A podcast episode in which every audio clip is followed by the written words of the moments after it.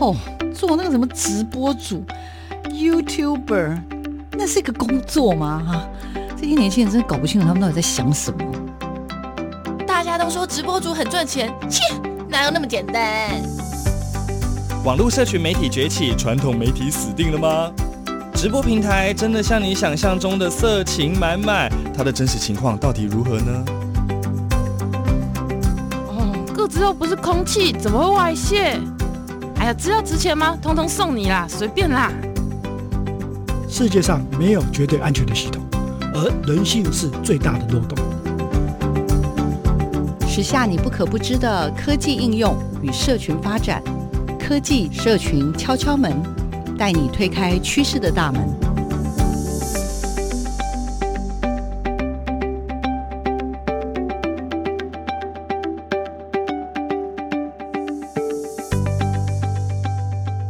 迎收听科技社群敲敲门，我是主持人小黄老师。各位听众朋友，大家早安！礼拜六的上午啊，特别特别适合哦。来杯咖啡，然后呢，听听我这个小黄老师为大家带来的很棒很棒的人物的故事哦，跟我们的趋势的发展。这个节目关注的是科技跟社群的发展。那这礼拜要带大家去哪儿呢？认识谁呢？这礼拜的主题我自己也非常非常的喜欢。我不晓得听众朋友有没有印象哦？我们这个节目在二零二一年开播之后的没有多久呢，当时我们就碰到了疫情。那小黄老师就好认真、好用力的找到了好多位有在做这种线上教学的伙伴。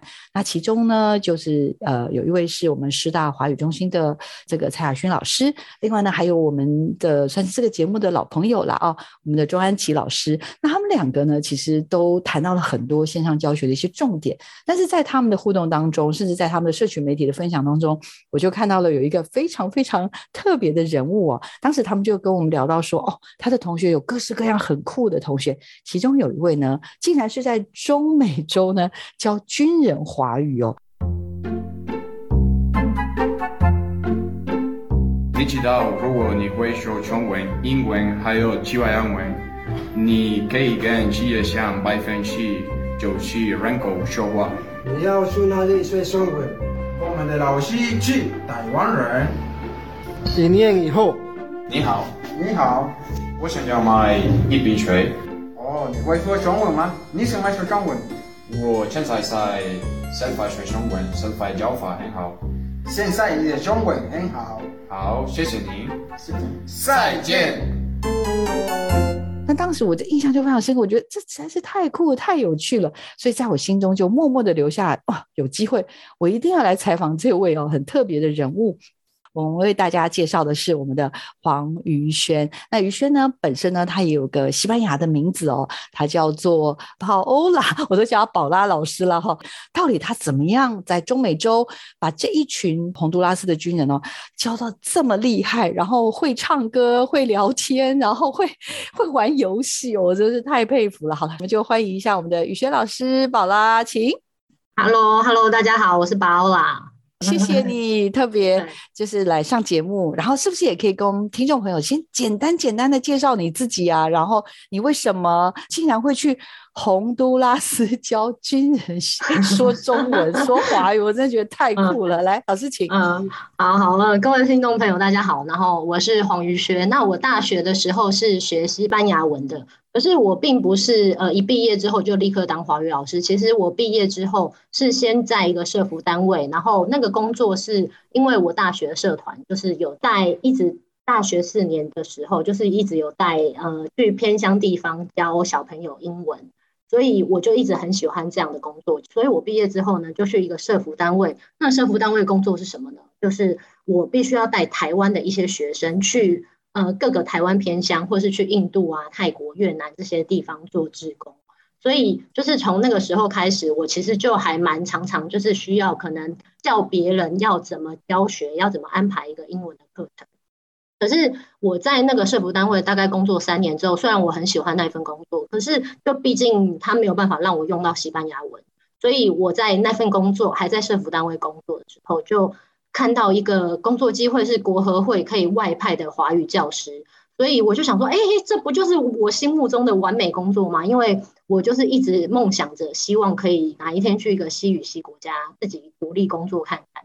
然后，所以我就看了那个他的条件，他除了需要西语能力之外，他还需要有那个华语教学的证照。所以我就是那个时候边工作，然后边准备了华语教学的证照。有这两个证照之后，我就去面试，那就很顺利的外派到洪都拉斯了。等于是说申请到国合会的驻洪都拉斯的华语教师哦，那一趟去，我知道，如果我没有记错，我看到社群媒体老师介绍你自己，你这一趟去去了将近五年呢，一直到二零二一年的年尾才回到台湾，没错吧？嗯、过去的这五年，你从当然就是申请到这样子的华语教师的工作，这五年大概你都在那儿做了些什么事情？可以跟听众朋友分享一下吗？好，嗯、因为是华语老师嘛，那当然去那边就是教中文。可是我没有想到的是，因为大部分国合会派出去的华语老师，其实教学对象可能是外交部的人学生，或是呃一般大学的学生。那只有我这个单位真的是比较特别。当初跟我说，哎，你要去洪都拉斯，我说 OK 啊。可是你们要教的是一群军人的时候，我其实也有点惊讶。我说哈，为什么我？因为我想象中是我可以假装自己是大学教授，然后在大学里面教一般的学生。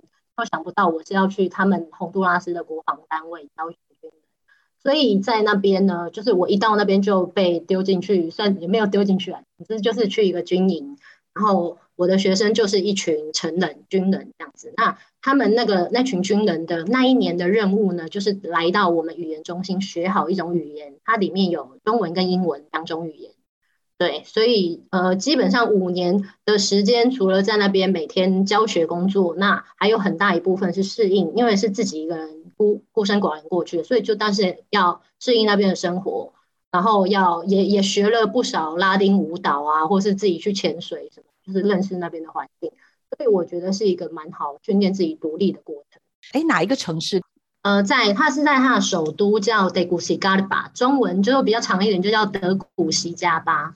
哦，德古西加巴，好，对我们的宝拉老师跟德古西加巴这个首都啦，哦，老师就在那边的军营里面的一个语言中心的概念啦，对不对？对对对对对，对，对，没有没有想象中那么恐怖，军营这两个字很像有点可怕，可是就是语言中心，它是语言中心的教室。是，所以呃，宝拉老师就在里面。那但是，一般我们知道华语老师，像我自己身边也有一些伙伴们成为华语老师，那很多可能就是去那边，哦，有点像是侨校嘛，就一般的学校当华语老师。嗯、我还真的第一次。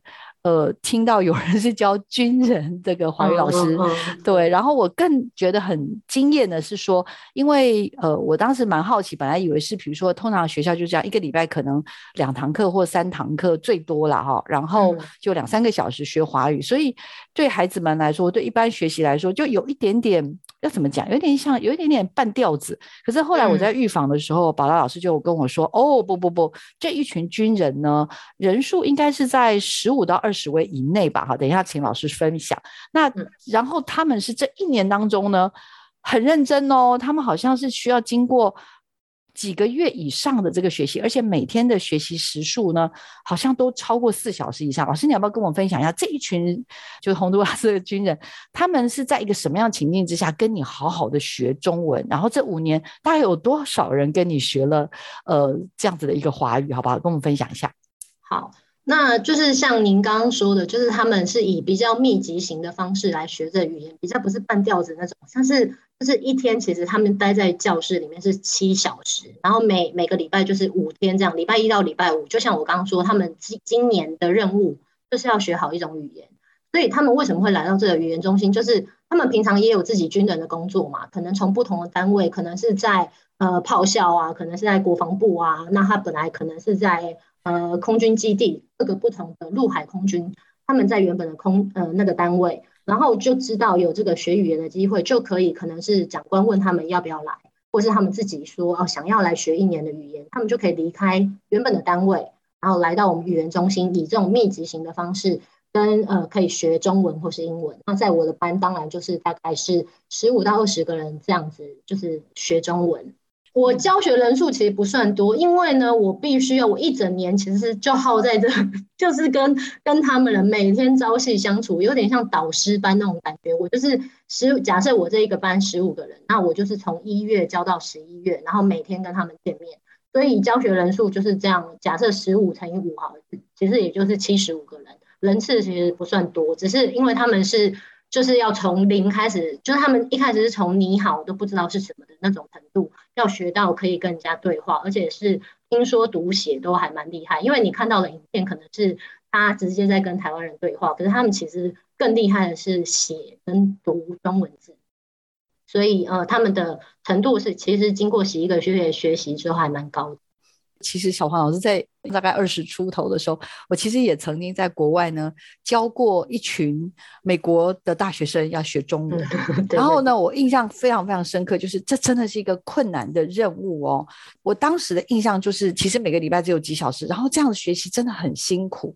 有时候要跟他们说，因为很容易忘记，你知道吗？然后呢，他们最怕的就是那个四声，就是嗯，对，没错，知、止、止、至，然后还有个轻声。就对他们来说，就是他们会觉得真的很难。然后还有还有就是 writing，就是中文的书写，那个对他们来说又更困难，嗯、因为。对他们来说有点像画画吧，应该怎么说？所以我其实很佩服，就是说，宝拉老师，你不只是教他们说，而且我看他们的写啊，也真的到后面真的好厉害哦。我看雅轩老师后来也带着我们的宝拉老师呢，一起完成了一篇超棒的论文啊，就是军事情境初级华语课程的相关的研究。所以我那时候看到的时候，真的觉得我看到有很多他们那个你的学生、你的徒弟们的 writing 写撰写。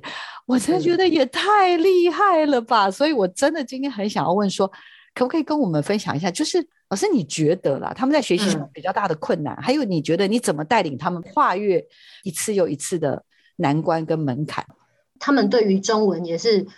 完全不知道那是什么，有时候就是他们也不知道中文是什么，就进来我的班上。然后他们一开始对于中文的想象，我可能有问过他们说：“哎，你们学中文之前，本来觉得最难的可能是什么？”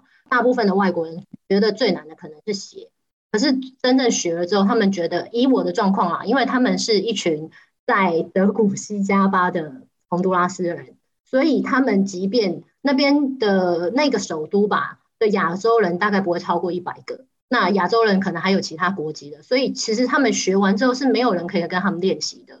那我觉得一开始他们会觉得写很难，可是后来写反而变成是他们觉得最简单的，因为其实他们是军人，他们优优势就是什么呢？我教他们这个每一个生字写一百字，他们就会写一百字。所以一开始，如果每一个生字啊，你好，谢谢，对不起，从第一课开始就让他们养成，就是好自己有书写，为了要把这个字背，知道他是要认字嘛，所以要也要知道他是什么意思，怎么写。那我就会出作业给他们，那他们就会服从性很高，然后执行度也很高的把他们写完。所以最后他的写跟读认字部分其实是很棒的。那比较缺乏的其实是可以直接跟当地人说话的这个机会。所以他们反而就像你刚刚说的，他四声啊，或是发音要怎么组成一个句子的结构，这对他们来说是比较困难的。那也就是我才会开始想说，哎，我到底有什么方式可以让我学生可以练习口语？然后我才办了一个，呃，我我给他取一个有点，呃，有一个叫打电话给台湾人的活动，就是我会在我的脸书上面问说，哎，我有没有一些台湾的朋友愿意陪我的学生用中文聊聊天？大概十五到二十分钟就好，就是一个礼拜就一次。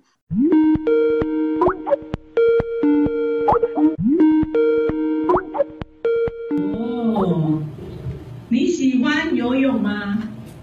我喜欢游泳，我游泳游得很好。很好他是他是海军。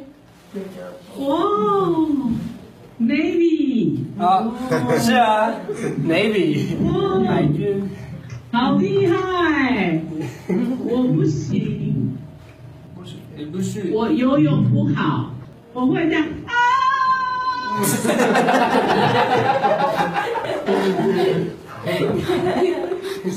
我我可以教你好游泳。我去洪都拉斯，我们喝酒。哦，教我游泳。也好。还有跑步。那个因为时差的关系，我早上上课，我在洪都拉斯早上上课，刚好是台湾的晚上九点或十点。那其实我也出乎意料，很多台湾人报名，就是呃供过于求，我可能只需要二十个台湾人，就就会四十几个台湾人都说，哎，想要跟我学生聊天，可能因为我学生也蛮多帅哥的吧，我也不知道什么原因。对，然后他们就会愿意来陪我学生聊天，那我就会请学生准备几个问题来问我的朋友。那可能我的朋友大部分呢是女生居多，或者年轻女性，那当然就会增加学生想要好好准备要。在他们面前好好表现的那种欲望啊，所以他们有一个动机之后，就会比较想要好好的练习他们的口说。老师心机好重啊！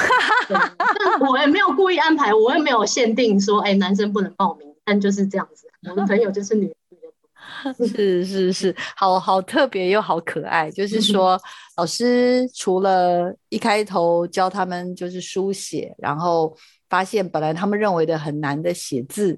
好像因为他们相对来说啦，就是算是蛮认真的，也因为军人嘛，就服从性会稍微高一点，所以叫他们做什么，他们也就是还蛮认真的做。而且就我知道，预防有跟我说，就是如果两个礼拜什么成绩不好，还会被退学，好可怕。对，压力很大的一群 学生。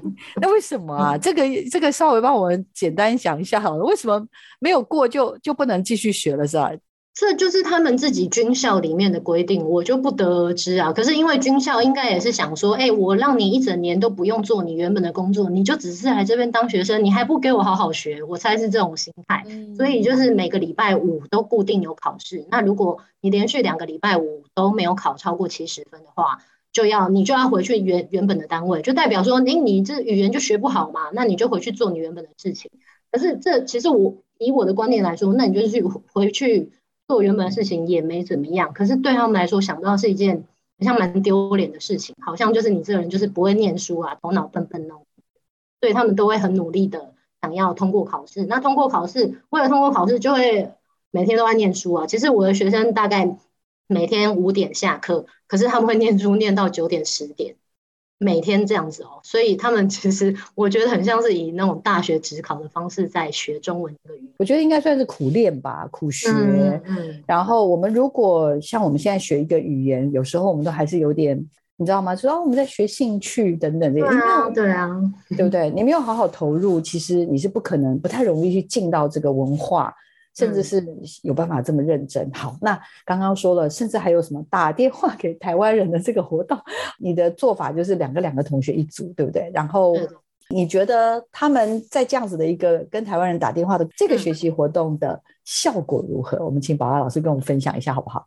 嗯，呃，大部分的学生就是一开始他们对于这个活动其实是压力蛮大的，因为他们也会很担心说自己发音会不会台湾人根本听不懂。或是 OK，我我都会请学生准备二十到三十个题目问台湾人，可是他有时候问完之后，哎，好，他成功的说出那一句话，比如说，哎，你喜欢哪种男生这句话，那台湾人说，哦，我很喜欢有钱的，又高又帅的那种，可能台湾人的回答不是他们回答的词汇的范围，不是他们学过的字的时候，那他们该如何反应？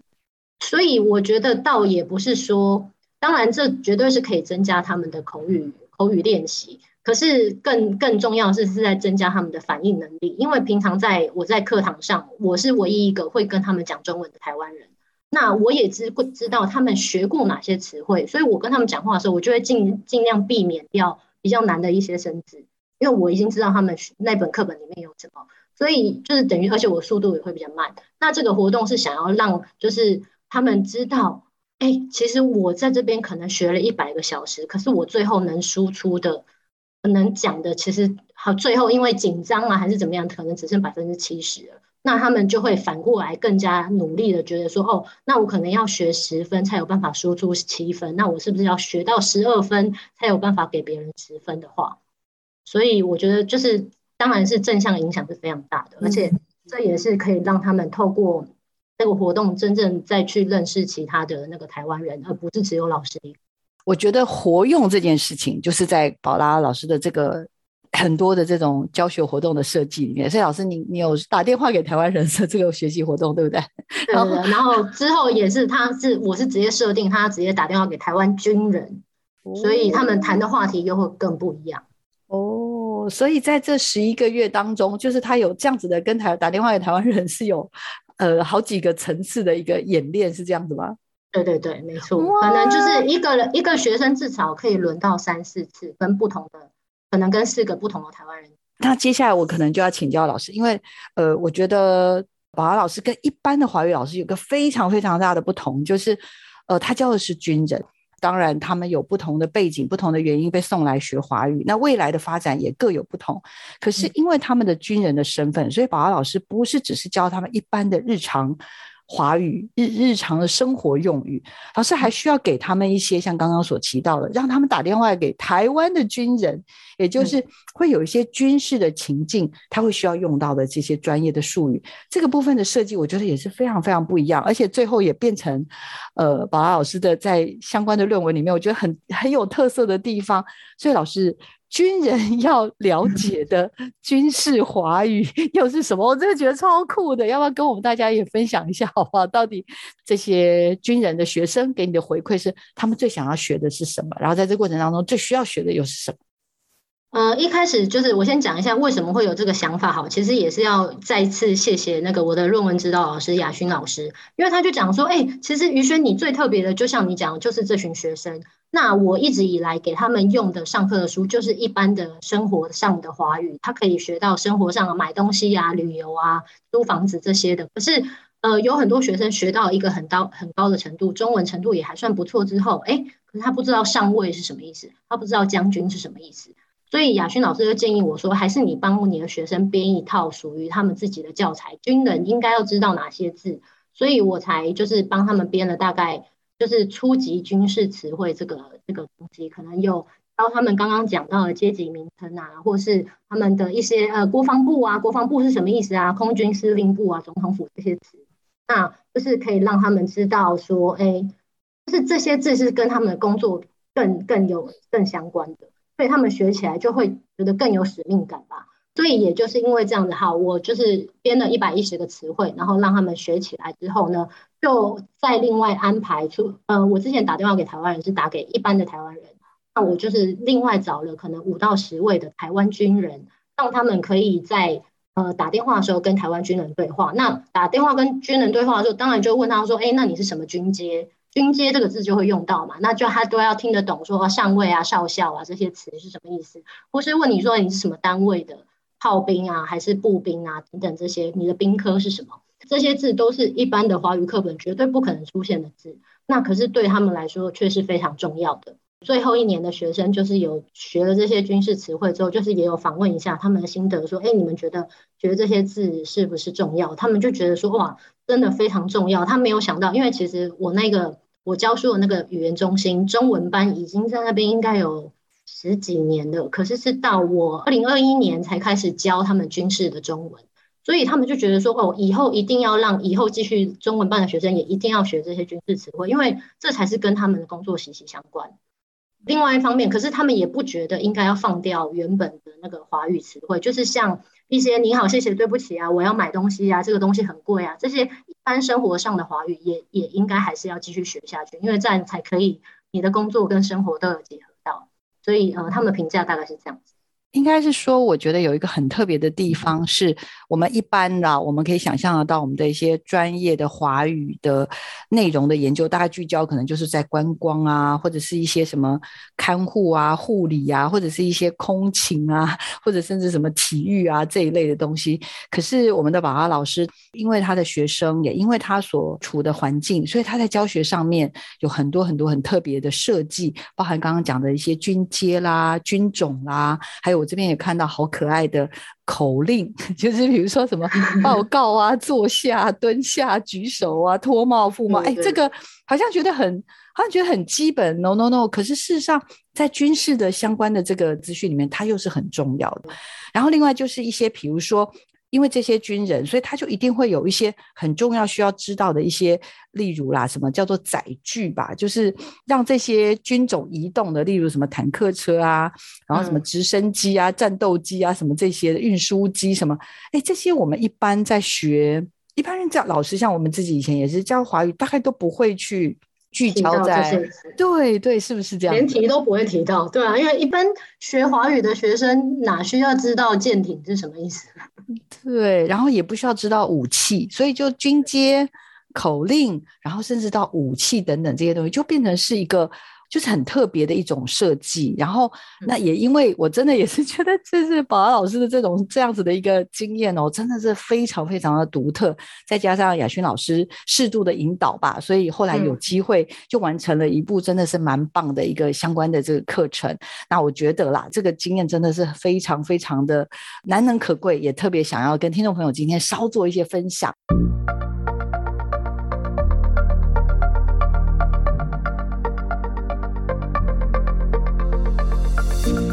大家好，今天我们来跟大家介绍一下什么是专业华语呢？专业华语的意思就是特别为某一种职业设计的华语课程。比如说，我们一般的华语课本呢，教的都是一些食衣住行，你可能遇到的一般生活上需要学到的华语单字。可是有一些特别的职业，像我的学生是军人呐、他们需要学习的军事华语；有一些医生，他需要了解一些医学的词汇，或是像以台湾来说，有很多呃越南移工，他来这边做的是看护的工作，那你给他学的中文就要是以看护为主的，比如说拍痰啊、抽痰啊、拍背等等的这些词，都是一般华语课本里面不会出现的。那这些东西为不同职业设计的华语课本就叫专业华语。那这样听众朋友。知道什么是专业华语了吗？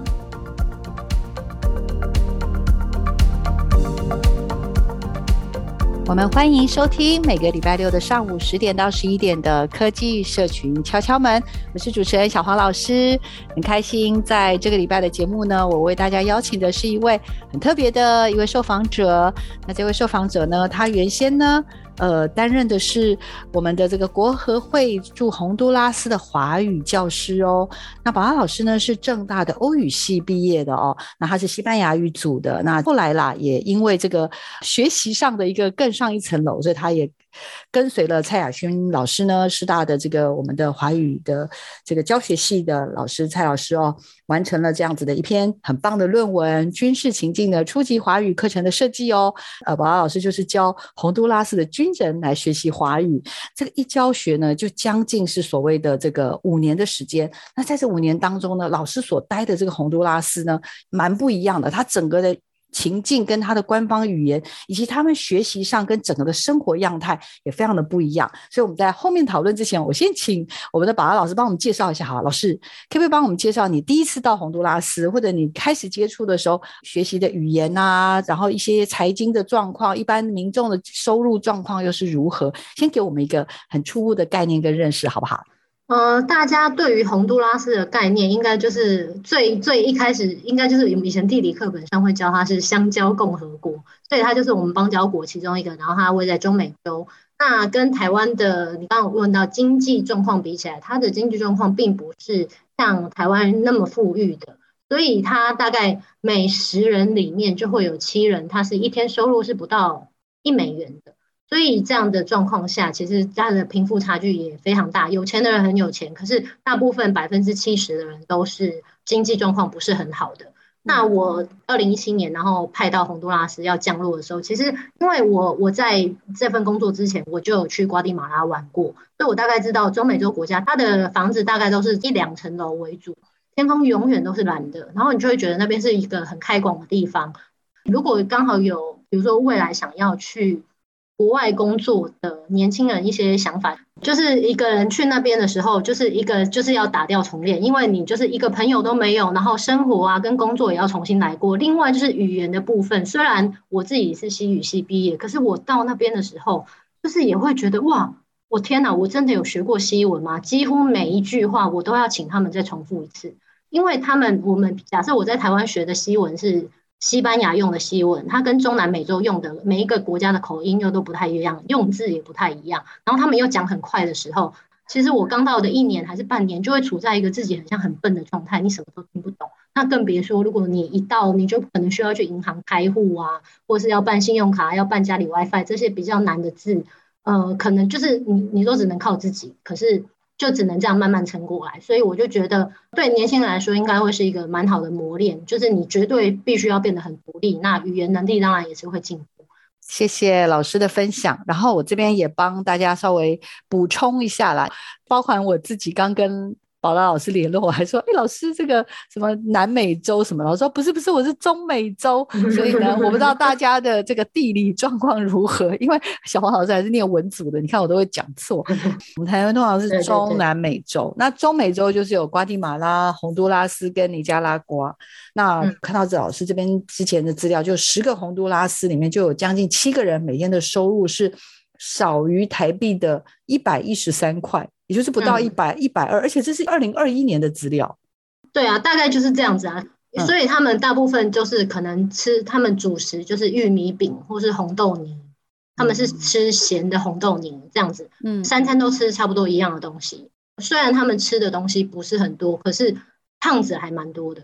因为这可以讨论到最近也应该算蛮流行，就是为什么这叫贫穷肥胖嘛？因为他们能吃的东西就只有那些高热量的淀粉。那没有办法摄取很多蛋白质，所以造成说他们的外形大部分看起来也不是像台湾人这样比较注重健康，可能瘦子比较多这样子。嗯，懂懂懂。所以刚刚讲的经济的状况相对来说也不是那么的理想，所以在很多即使是在首都德谷好了，在美轮美奂的大厦跟。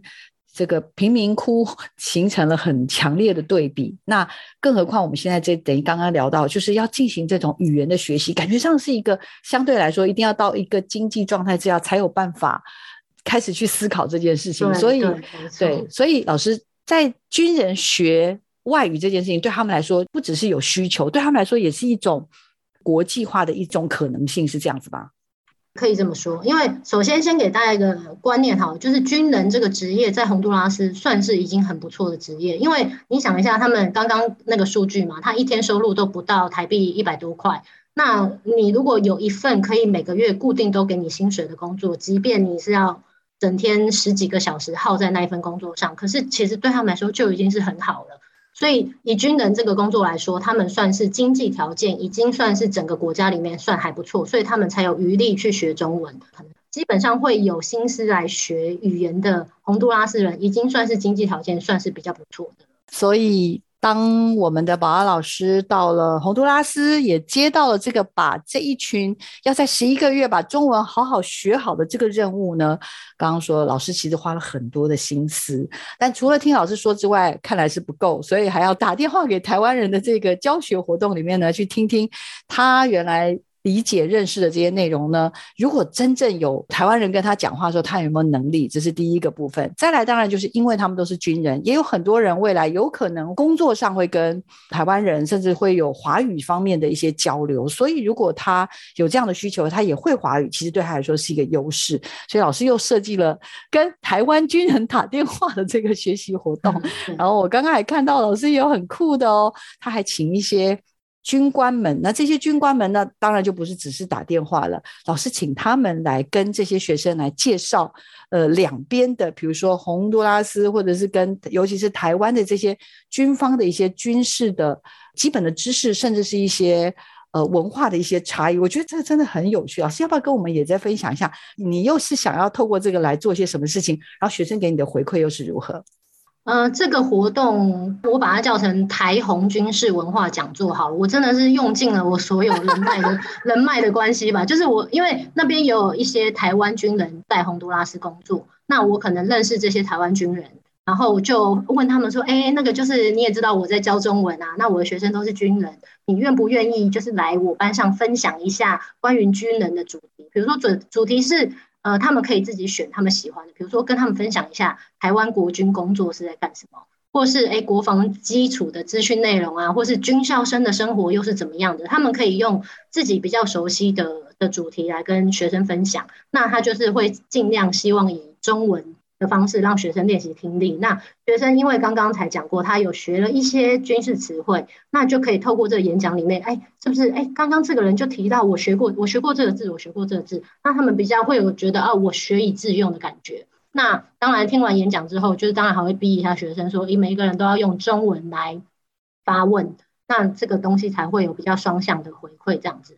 所以，这基本上已经，我除了请在洪都拉斯工作的台湾军人，我也请在洪都拉斯的洪都拉斯军人会讲中文的，我也把他请来，透过各种关系啊，就是让学生可以一直呃以中文的方式去接触他们跟他们工作相关，或者是他们会比较有兴趣的。那学生给你的回馈是什么？有没有觉得哦，老师这个老师真的很机车，这压力真的很大呀？他们在做的当下一定是会有压力的，因为我觉得，比如说你听完演讲，你必须问一个问题。这其实我觉得没有，我我觉得我没有很严格啊。可是他们当下就是一定是会有压力的。那学生给我的回馈都是觉得哇，他们觉得哦，终于有一个。自己在学，因为他们已经可能跟着我学了十个月的中文，然后才最近才开始有机会真正接触台湾军人，还有机会打电话跟台湾军人他们就觉得哇，所以我我之后，因为他们来这边学军的目的，也是希望有朝一日可能被派来台湾，可以当交换学生，或是袁鹏班啊，来台湾参访两个两个礼拜，或是有一些台湾的国防长官去洪都拉斯的时候需要翻译的时候，他们就可以学以致用。所以大部分需要用到的字都都是军事的字，那他们会觉得这些学一些跟他们工作相关的实用生字是他们比较更有动力去学。像我就看到，除了唱歌之外，还有写春联。老师刚刚还说，哇，还煮香喷喷的三杯鸡，这又是什么？老师来，赶快分享一下。因为我们除了军事华语之外，还有一般我刚刚讲的实用视听华语，它就是在介绍一般生活上的华语。然后其中一课就是讲到吃的主题嘛，就有介绍一些台湾的什么呃牛肉面啊，或是这加上我另外我还有另外一堂课台湾文化课，就是会从台湾的不同面向，可能台湾的。经济啊，穿衣风格，甚至政治、宗教，台湾的婚姻又是怎么样？这些文化差异来跟学生每个礼拜会介绍三十分钟。所以在饮食这方面，他们也都知道，呃，那个珍珠奶茶是什么。然后台湾人喜欢吃鸡排啊，还是就是台湾的饮食是很多元化的。那我就讲说，哎，这样只有想，只有听，就是也是蛮无聊。那既然都是在这一课就在讲饮食。对，因为我平常在那边三餐都自己煮啊，所以我就是也是我超会煮饭的，所以我带到班上教室里面，然后请学生带瓦斯炉啊什么的，然后就在教室里面煮三杯鸡。好，我们是中文班的学生，今天我们要教你们做一道很简单的台湾菜——三杯鸡。准备的三杯鸡，那三杯呢？麻油、酱油、米油、米酒、米酒。嗯，好，我们就开始了。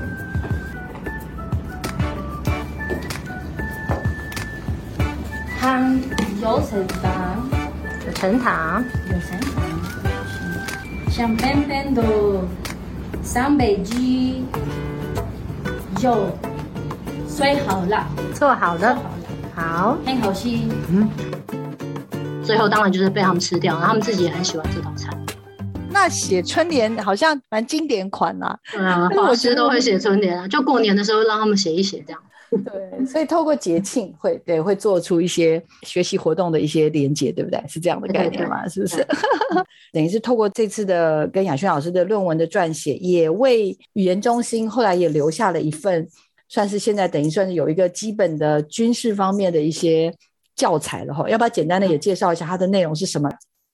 诶，那份教材的基本内容就是有一百一十个关于军事的词汇，然后可能是介绍他们的军阶啊、将军啊、上尉啊、少校是什么意思，或是一些武器，或他们的兵科，诶，你是炮兵、步兵、装甲兵什么的。就是分成十一个单元，然后每个单元大概就是十到十五个词汇，让他们去记认识这些字的发音跟意思。所以他们可以直接，因为上面我也直接帮他们弄好西班牙翻译，所以也基本上算是一个他们可以自学的一个讲义。这个应该算是有史以来算是第一本吗？好像很多很多年前有个丁将军有做过一本，是不是？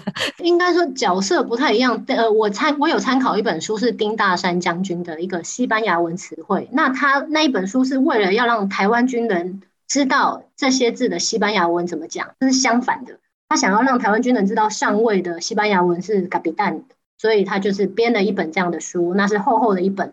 可是我我的这个词汇就比较简单，就是以华语教学为导向，它的角色是相反。我是目的是要给讲西文的军人学的中文。那你刚刚提到那个丁大山将军是要给正在学西班牙文的台湾人学的书，所以就是对象是不太一样的。呃，老师的五年的经验时间，一转眼就真的就过去了。那老师在二零二一年的时候回到了台湾，然后目前呢，人待在以中以以台南为主了哦。老师要不要跟我们分享一下你回来台湾之后的目前？因为我知道你现在就是还蛮酷的，因为我就看到你哎，说我现在有在接一些这种线上的课程的教学，而且很特别，就是好像有的时候是教西语吧，西班牙语，有的时候又教华语，而且你的学生。嗯遍布全亚洲，全亚洲，那个叫 什么？越南还是哪里？在越南工作的台湾人，对，或者是在台湾的韩国人，什么在台湾的什么人？老师要不要跟我们分享？现在你的主责回台湾之后的主责是什么？然后你的学生大概种类是什么？就是因为我在洪都拉斯待了五年之后，就决定因为生涯规划的关系，就觉得哎，差不多好像想要回台湾了。那回来台湾，就是其实我是放弃了一份我蛮薪水还蛮不错，然后我又非常有热情的一份在洪都拉斯的工作，所以我一开始其实回来台湾的时候也蛮慌的，就是不知道说，哎，那接下来我应该要当兼职老师呢，还是随便去找一份工作再回去当个上班族就好？那我后来就是是慢慢从线上的老师开始当起。那因为我在洪都拉斯五年都是华语老师，可是回来台湾要学中文的外国人就不多了嘛，所以我就只好两个语言都开始教起。我说就是我就开始教西班牙文，所以我就透过线上的一些教学 APP 啊平台，呃，开始跟一些想要学西班牙文的台湾人在对他们教学。那他们的对象就是五花八门啊，有一些是。呃，正在他们本来已经是西语系的学生，他们现在是大学生，可是想要考过一些检定考试，所以来找我上课。或者有一些是单纯学兴趣的，从零起点开始，可能一些上班族他纯粹想要增加自己外语能力，所以来找我学西班牙文。那也有像你刚刚提到是，有一个是在越南工作的台湾人，他自己在越南越南文已经讲了下下教，可是他就他的兴趣就是学外语，所以他又想要跟我学西班牙文。所以就是也是因为我回来台湾也不过两三个月，然后开始试这件事情，线上教学这件事情也大概其实就是过年后才开始啊，所以老实说才一个多月，那效果就还蛮不错，现在学生也都蛮多了。因为那天我们预访的时候，老师也跟我说：“哎，等一下哦，我要找一个咖啡厅，我要来点杯咖啡，然后我要来准备，等一下要线上线上课程了。”那我自己真的就还蛮佩服的，因为我觉得线上的课程它有一些技巧。你看，我之前当过华语老师失败，然后我要教线上课程，我又觉得好累哦，因为我事前准备了好多时间，然后上完课之后，我又要花好多好多时间点学生名，然后因为我的我是那种大班制的，我就真的觉得心很累，然后又觉得我都一直对着那个，因为很多学生又不肯开镜头，我就一直对着那个什么一个一格一格的那个名字图片，不知道他到底在背自言自语，对不对？对，就是你觉得自己好像在念经一样，可是我又是一个。我我可能个性也跟宝宝老师一样，就是我喜欢活泼的教学，所以我希望学生可以跟我互动，嗯、所以我也很想请宝宝老师用最后的一些时间跟我们分享，就是你觉得有没有一些什么样的技巧跟什么样的心态，可以跟我们听众朋友分享一下？呃，我可以分成两个部分来讲，一个是如果你的学生是个人的或是团体的，那就是有很大的不一样，因为像我现在我还没有觉得线上教学非常难，是因为我觉得可能。第一，我想要跟我学的人都是成人居多，所以他们不是被父母逼来学语言的，他们是有主动性，而且自己付了钱的。自己付了钱，当然就想要把握每一分钟，所以他们来跟我上课的时候，当然都会开着镜头，然后这样子也可以看到老师的嘴型啊。一开始是个人的。主动性吧，就是你的学生他学习动机是什么？是自己想学，还是被其他人强迫？那如果是团体班的话，就当然可能难度会比较高一点。如果遇到那种假设一群高中生，或是他们就是呃因为义务所以必须学西班牙文，或是因需要学其他语言，那他们就不想要开镜头啊，你也拿他没办法。因为我的上课，哦，我再顺便回答第二个问题，就是要怎么让课程一直进行的顺利的状况是，我会一直一直问问题。我可能大概花好这一刻的生字，我们先来看一下这个生字哦。好，这个是什么意思？这个是什么意思？然后请他们造句。所以我大概自己讲话的时间，可能讲了五分钟之后，我就会立刻好，刚刚讲了什么，我就立刻再问说，哎，那我刚刚这个字怎么说？紧张的新闻是什么？哦，nervioso，他要立刻讲出来，或是帮我在荧幕上圈出来哪一个是紧张这个字。所以，呃，我会用很多很多的问题填满这。假设我一堂课是五分五十分钟，他必须要一直认字，一直跟我讲话，一直互动，所以他不会是一处在一个听课的状态。所以我觉得这是一个蛮重要的重点，就是我我不管是是在实体教室里面上课，或是线上上课，我都会一直问学生问题，让他们，即便我前面才学了五分钟的东西，我就立刻验收嘛，你到底有没有听进去？所以他就会知道，哎，我上这个老师的课不能马虎哦。从之前来这个节目的安琪老师到你，嗯、其实我觉得大家的回应都是一样，就是说。其实如果有好的设计，然后就线上线下的整合，其实这种线上学习它有它比较独特的一些优势。然后那当然就是一个课程的设计的这个重点就变得很重要。然后当然另外就是在课堂当中的一些小技巧，其实宝宝老师很用心。然后我这两天也是看到他在那个社群媒体也分享了。老师，你是不是也有聊到一个女生吧？她也是什么学西文？呃，这个也是，对，他叫劳拉。我这也是我蛮惊讶的一件事情。我自己因为在洪都拉斯，我是有带一个班，然后每天跟他们朝夕相处，所以我比较有那种班级经营，所以我就有在脸书上开一个粉丝团，就是在 po 一些我华语教学的东西，就常常在比如说在教室玩大风吹啊，或者是在教室让学生煮饭的时候，我就会拍一些影片，然后分享在上面。那我本来是想说，我回来台湾之后，因为我就没有这个班级。那我就觉得哦，我那个可能那个粉丝团就不会再继续用了。可是我没想到，我继续在这个线上教学，就是一对一跟学生，就是我觉得其实不管怎么样，我还是原来我还是有东西可以分享。因为我就遇到一个学生，他是不知道是有什么症状，我没有直接去问他，因为我就是第一堂跟他二十五分钟体验课的时候，他就发现他眼睛不太敢直视我，然后讲话的时候也有一点互动。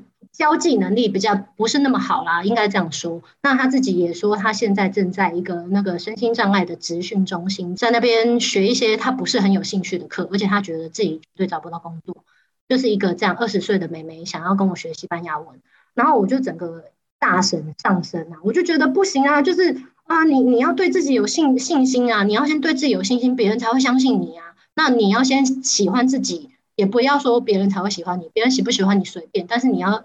你要喜欢自己，你要觉得自己是很棒的。就是我就开始就是洗脑他，虽然我跟他那个时候接触大概也才总共七十五分钟，因为一堂二十五分钟的课跟一堂五十分钟的课，然后我就一直跟他说：“哎、其实你西文发音真的很好，因为他是自己对西文有兴趣，然后就会自己去听西文歌，甚至把那首西文歌录下来，因为他说他也喜欢唱歌。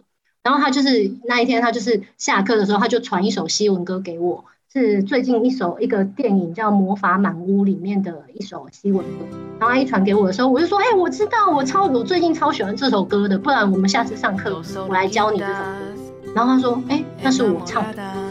我才因为我就是只看到那个链接，我根本还没点进去，我就是很惊讶说：“哇，我的学生才在跟我上第一堂五十分钟的课，他就可以唱出一首西文歌。”